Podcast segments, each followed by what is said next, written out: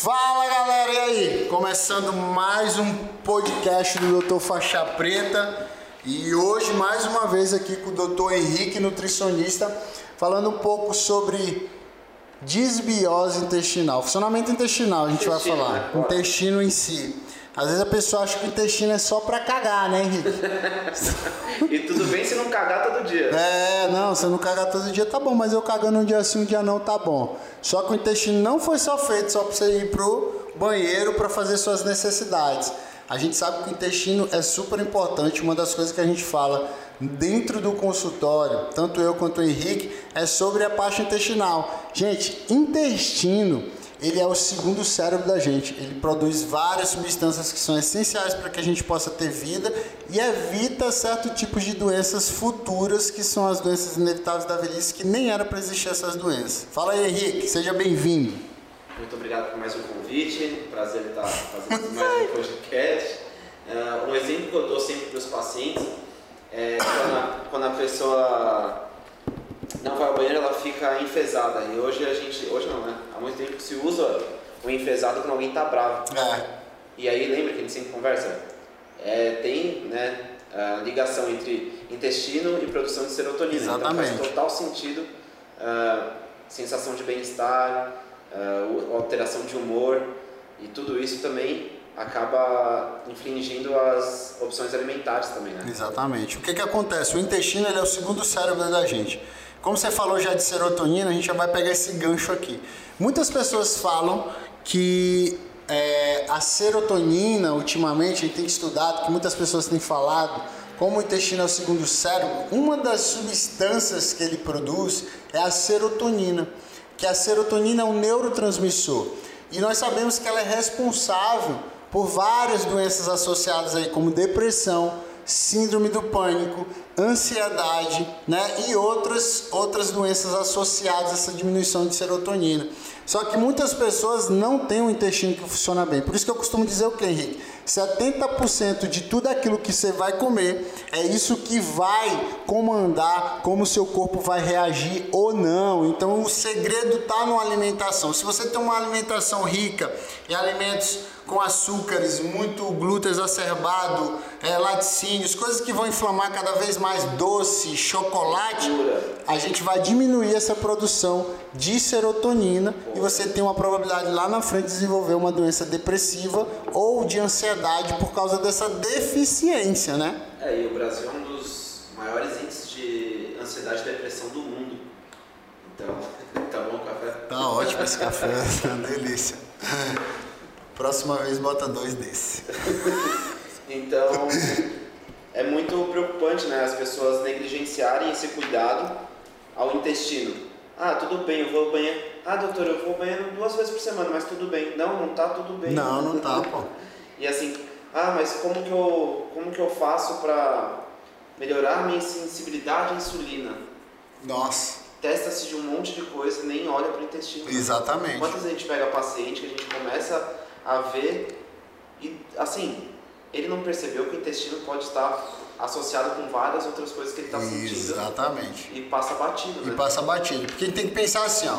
O intestino é a primeira linha de inflamação e a primeira linha de imunidade. Então tudo aquilo que você comer, ele vai criar uma célula chamada de T-help tipo 1, né? E aquilo que você comeu que não produz essa T-help tipo 1, ela é produzida. Produzindo essa célula, essa célula vai trabalhar para expulsar aquilo que você comeu que não produz intestinalmente. Se você comer coisas que são é, nutritivas, coisas que ele, que ele produz ou é similar para ele produzir alguma coisa, ele vai criar T-help tipo 2, aí ele vai absorver aquilo que é nutritivo para ele e produzir as substâncias que ele, que ele produz. O que, que ele produz? Ele produz lactobacilos, né? Queira ou não queira, se você não souber, lactobacilos ele é uma substância, uma bactéria boa, que é produzida intestinalmente, que é diminuída por causa dessa alimentação errada, essa inflamação. Ele produz vitaminas minerais, os aminoácidos e também a serotonina. Então imagina só, a longo prazo, por que, que as pessoas têm intolerância a longo prazo? Se é, é por causa de uma alimentação errada? É por causa que ah, eu não posso comer leite, eu não posso comer glúten, eu não posso comer açúcar? O que, que você acha? É, então, e ele, né, voltando só é, desse aspecto do intestino, muitas, é muito comum ah, a gente pegar paciente que toma chá de sênior ou qualquer ah, assim para Para esvaziar. conseguir ir ao banheiro. E vai acabando, né? Eu dou exemplo para os pacientes que da boca até o ânus é um tubo. E Exatamente. aí a gente tem os, ah, os enterócitos, que são as células que vão puxar né, para dentro, os transportadores, ah, e a gente tem os cílios, que é a Isso. primeira barreira. Esqueci o nome. Os cílios. Mucosa, É, da mucosa intestinal, mas Tá. tem ali os, os filamentos. filamentos. E, ah, e aí vai, essa mucosa, esses filamentos, eles vão tudo embora junto com, com, com essa expulsão que está tendo causada mecanicamente pelo chá de sênior ou qualquer lactopurga. Então É, imagina que esse tubo ele está ficando sem proteção. Exatamente. Então os enterócitos nossas paredes elas ficam mais distantes, Isso. podendo passar cada vez mais Bactérias. que não eram para passar. E vai inflamar cada vez mais. gera inflamação. E aí, o que, que os pacientes não entendem? Que essa inflamação de forma crônica a longo prazo ah, vai gerar uma resistência à insulina. Exatamente. Na cascata, e aí para quem estiver ouvindo não vai entender muito bem, mas imagina que essa inflamação ela sinaliza que aquele bichinho que entrou tem que morrer e ser eliminado. Isso. Então tem que sinalizar, e isso é inflamação. É. E aí lá na nossa célula, para quem não entende uma cascata, imagina que chegou a insulina, tem que dominar vários dominós, né? Isso. Tem que derrubar vários dominós para gerar o transportador, o GLUT4, ir lá e captar a insulina, a captar a glicose.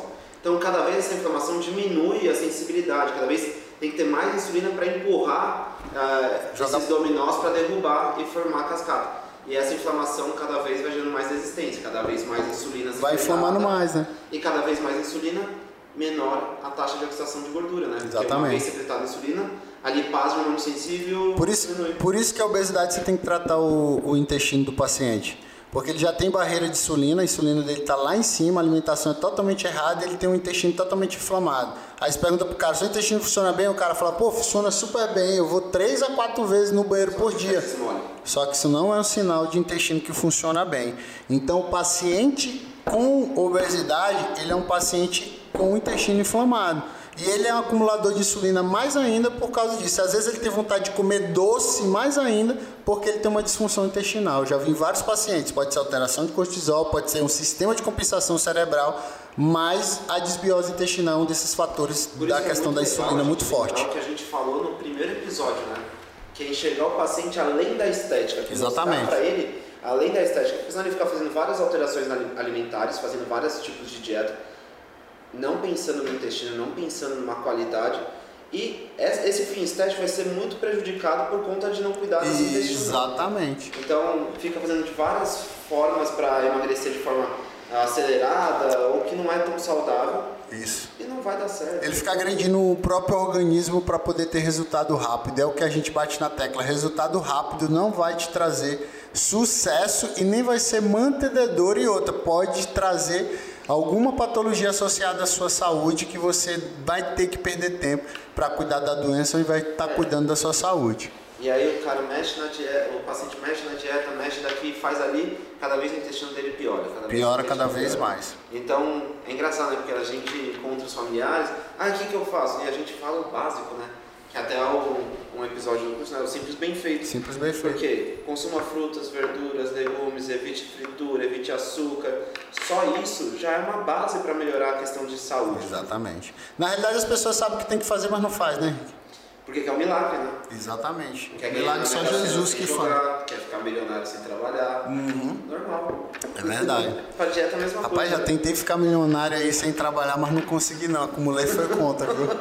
E aí os caras só dizendo na internet que estão pra morrer de ganhar dinheiro. Se eu não acordar cedo e vir trabalhar, meu irmão, não adianta. Produzir conteúdo é uma coisa, né? Trabalhar hard working, né? Porque o povo- Every day. O que o povo vê é só a gente de fora do consultório. Get money. É, não. O que a gente passa aqui dentro do consultório. É isso aí. E a mesma coisa isso é no processo de emagrecimento, né? Não existe milagre, não existe alguma coisa que vai fazer você trazer o milagre do emagrecimento. O único milagre que vai acontecer é você passar pelo processo e aceitar esse processo. E uma das formas interessantes, tem paciente que às vezes se ajusta a forma intestinal dele na obesidade e esse cara começa a perder peso às vezes com lactobacilos, cara.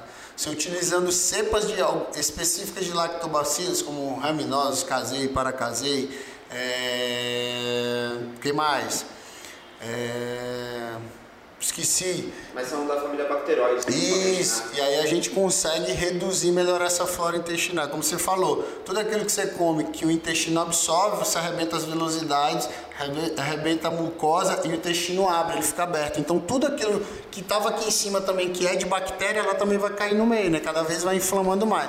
E uma coisa interessante é que ele é a primeira linha de inflamação, mas a longo prazo, de tanto se inflamar ele, a gente vai para a segunda linha de inflamação, que são as artérias e os vasos. E aí vem as doenças inflamatórias arteriais e vasculares, como hipertensão, diabetes e a longo prazo o cara desenvolver um infarto agudo do miocárdio e um acidente vascular cerebral. Por isso que eu falo, a alimentação, cara, é essencial para que você possa ter vida e para que você possa modular o seu, o seu é intestino. É uma batalha diária né? Mostrar para ele que ele tem que Vai. fazer isso durante, durante muito tempo.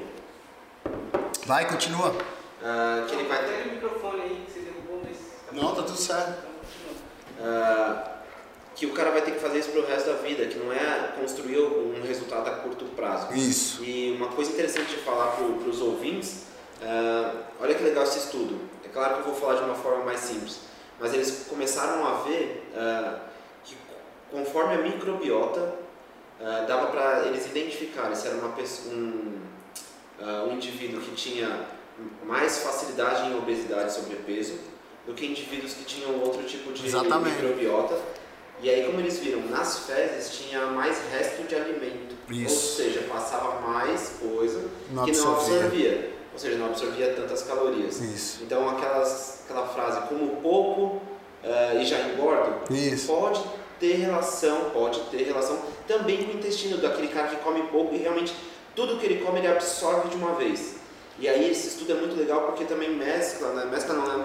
mas eles vão atrás, eles analisam também o ambiente. Então pegaram esse, essa amostra e colocaram num ambiente tinha atividade, tinha fator atividade, tinha uma alimentação saudável e outros indivíduos né, que era, foram, foram feitos com ácido.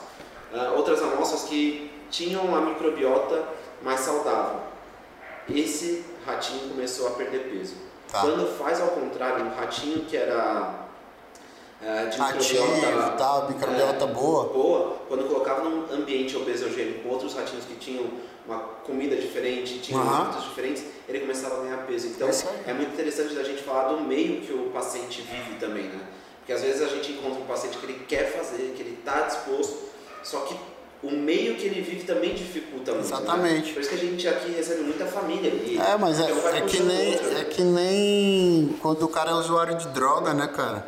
Ele tem que evitar pessoas, ambientes e lugares, né? Então não tem o que fazer quando você decidir ter uma dieta ou decidir fazer um tratamento de emagrecimento, infelizmente, infelizmente ou felizmente, né? Sim. Você vai ter que deixar alguns hábitos de lado para você poder seguir os hábitos novos que você quer como estilo de vida, porque senão você não vai conseguir fazer. Imagina só, se eu se eu só como pizza com os meus amigos todo final de semana, toda sexta-feira e tudo mais, se eu continuar fazendo esse mesmo hábito de me encontrar com os caras, eu vou comer pizza? Vou, entendeu? É uma coisa que eu bato na tecla. Não pode até existir doenças hereditárias, mas o que existe são hábitos hereditários, cara.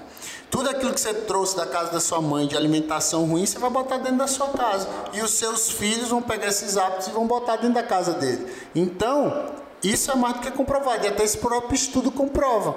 A mudança de ambiente e, e, e as pessoas fazendo a mesma coisa e você for para aquele ambiente, isso vai te influenciar Exato. a ser, uma pessoa gordinha ou obesa, né? É, então, e nada contra, né? Mas tem que estar tá saudável. Tem que estar tá saudável, pô. Porque não tem o que fazer. É interessante também falar de intestino e microbiota, porque alguns pacientes eles estão com um percentual de gordura, por exemplo, adequado perante a idade. Tá. Só que com o intestino ruim. Piora mais ainda. E aí a gente pega o exame de sangue, tem alteração mesmo. Mais ainda. Então por isso que estética não é. Não é o nosso foco. Não é o principal, não. sabe? O foco é saúde, né? É, e, e aí assim, um paciente que está com um percentual de, de gordura adequado, mas ele vem com esses hábitos antigos, que são deletérios para ele, e isso no momento pode estar, ele não pode estar sentindo prejuízo ainda. Exatamente. Porque só no exame de sangue que a gente vai ver alguns padrões alterados. Só que se ele leva isso para o resto da vida. Nossa, aí a longo prazo isso aí. Fora o fator estressante, né? Que está todo mundo estressado. E aí você pega uh, grandes executivos ou que estão, né, pessoas que trabalham em banco, 30, 40 anos, têm um infarto. Exatamente. E infartar com essa idade é É bem. morre logo, né? Não vai.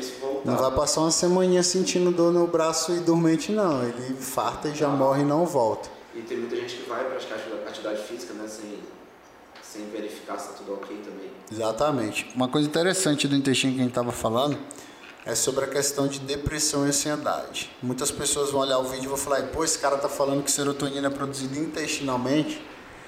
É produzida intestinalmente, depois vai pro cérebro. Só que o que acontece? O cara vai no médico e aí ele tá com depressão ansiedade, ele toma uma medicação.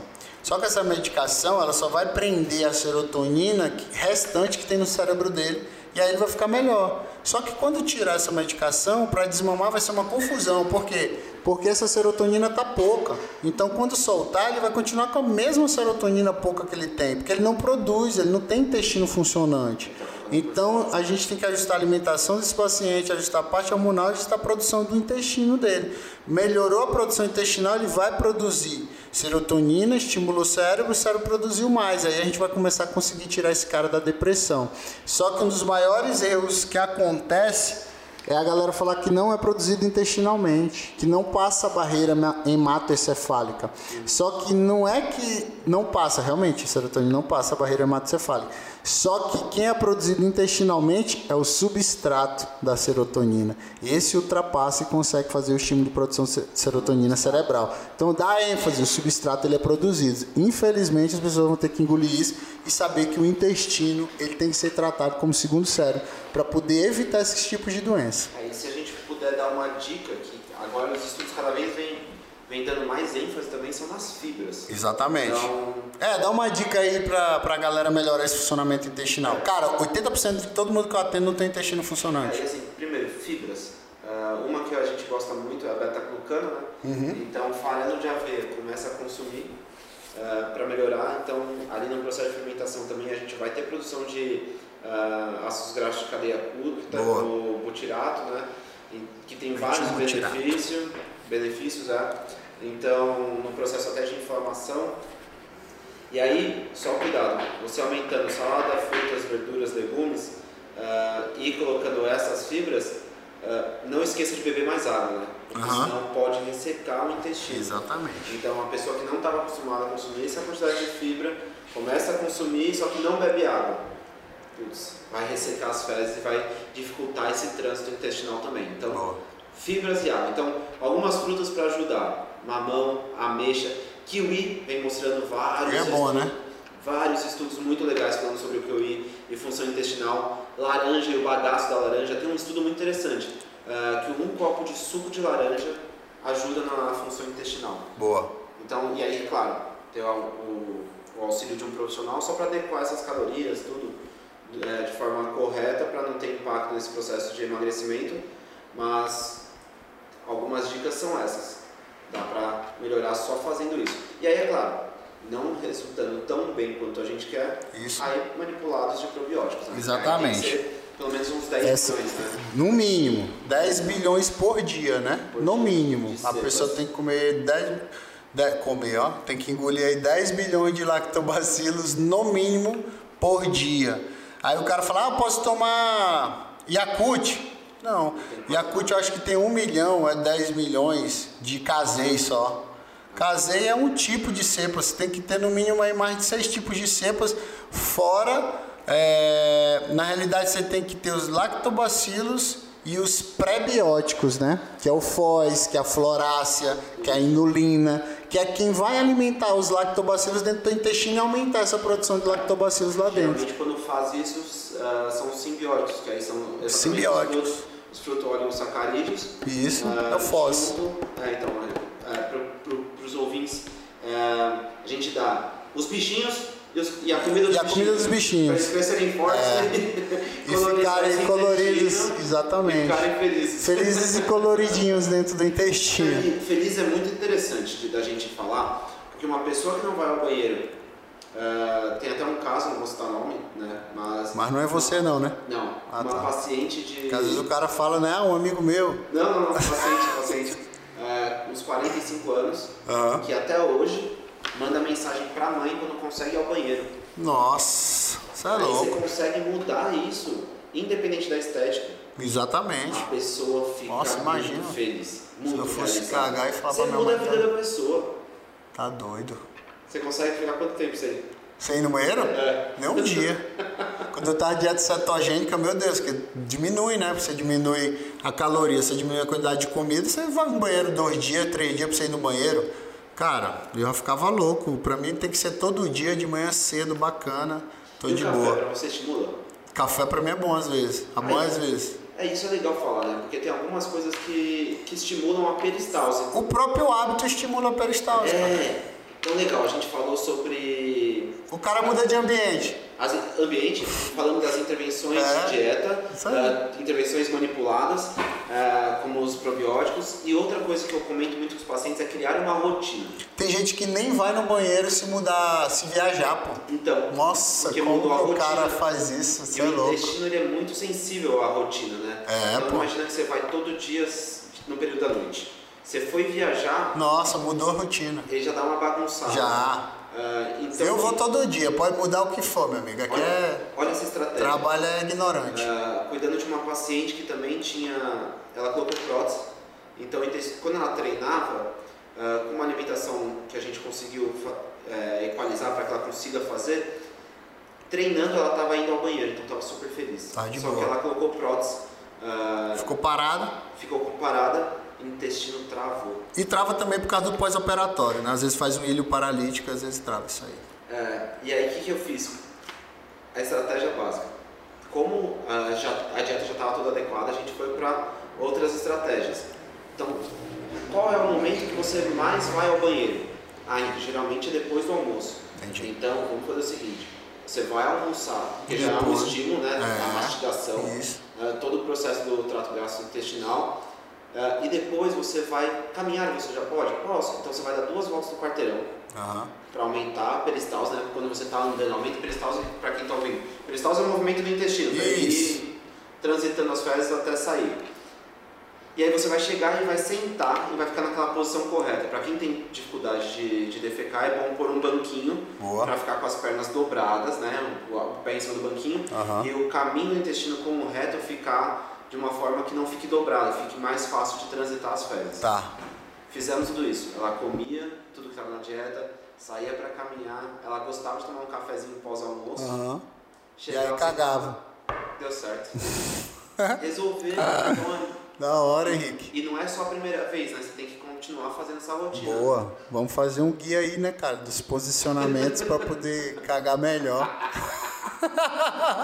Você é fera, cara. Você é, você é bom nisso. É comigo mesmo. Arrasta aqui pra cima e aprenda a cagar melhor. Vou Acabou. fazer um curso. É, vai rolar, vai rolar. Campanha, arrasta pra cima e venha cagar feliz. Top demais, cara. Mas é Top demais. interessante esse, ah, esse assunto de intestino, né? Boa. E aí, cara, é, uma das coisas também que a gente estava falando que é interessante, as pessoas vão perguntar isso. Qual é, é, a frequência, a quantidade por dia que eu devo ir no banheiro, né? Ah, eu, doutor, eu vou no banheiro. Minha pergunta é que eu tenho, ah, seu intestino funciona bem? Pô, funciona super bem. Eu vou quatro vezes no banheiro. Pô, mas você vai quatro vezes no banheiro, você tem diarreia? Pra mim isso aí não é, não é normal. Ah, eu vou um dia sim, um dia não. Não é normal. Ah, eu vou todo dia tranquilo, sem diarreia, consistente, não tem alimentos no- nas fezes, não tem nada disso.